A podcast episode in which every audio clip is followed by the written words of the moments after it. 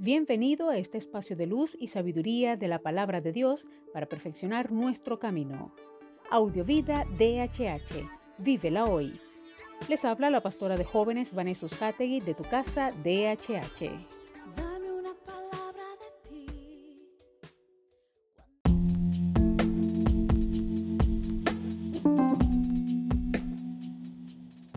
El mensaje de hoy se titula En todo tiempo. Salmo 113, 2 y 3 dice, Sea siempre bendito nuestro Dios, alabadlo a todas horas, alabadlo ahora y siempre. Cuando pienso en la experiencia humana me siento como un producto que está dañado de fábrica y por tanto su funcionamiento siempre será defectuoso. Ciertamente podrá mejorar el rendimiento. De hecho, es el trabajo de restauración que día tras día Jesús trata de hacer en mi vida cuando le dejo, pero nunca será completo. Así son los desastrosos efectos del pecado en todas las dimensiones de nuestra humanidad. Me ha venido este pensamiento a la mente al considerar las palabras del Salmo y la invitación a que alabemos y reconozcamos al Señor en todo tiempo, en los buenos y en los malos. Me di cuenta que en los buenos es muy fácil convertirnos en desagradecidos, asumir que es nuestro derecho lo que vivimos y experimentamos, creer que ha sido nuestra mano la que lo ha conseguido. Fácilmente dejamos de reconocer y dar gracias a Dios por todas y cada una de las cosas que disfrutamos.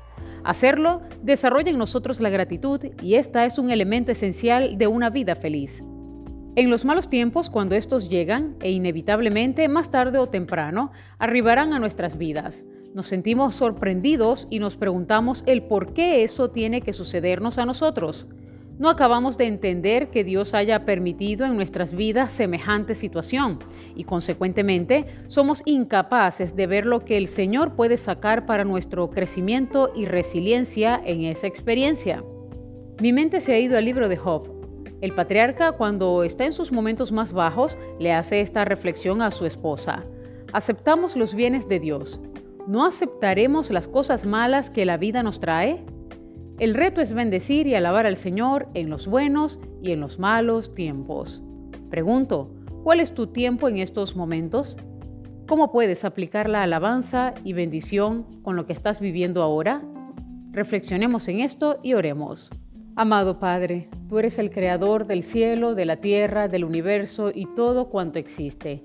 Todo lo que ha sido hecho ha sido por tu mano, por tu gracia y tu amor. Señor, tu palabra nos insta a adorarte, a ser agradecidos contigo en todo tiempo. Yo pido que nos ayudes a ser conscientes de tu presencia en cada detalle de nuestras vidas. Gracias Señor porque nada podría moverse, ni siquiera una hoja de un árbol, si no es por tu gracia y por tu amor. Señor, permite que cada día nuestras vidas sean ofrenda grata delante de ti.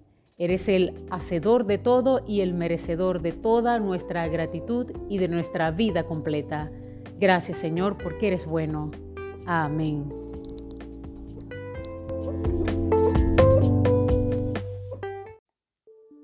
Comparte esta palabra y sea un canal de bendición en las manos de Dios para muchos. Recuerda, lo visible es momentáneo, lo que no se ve es eterno.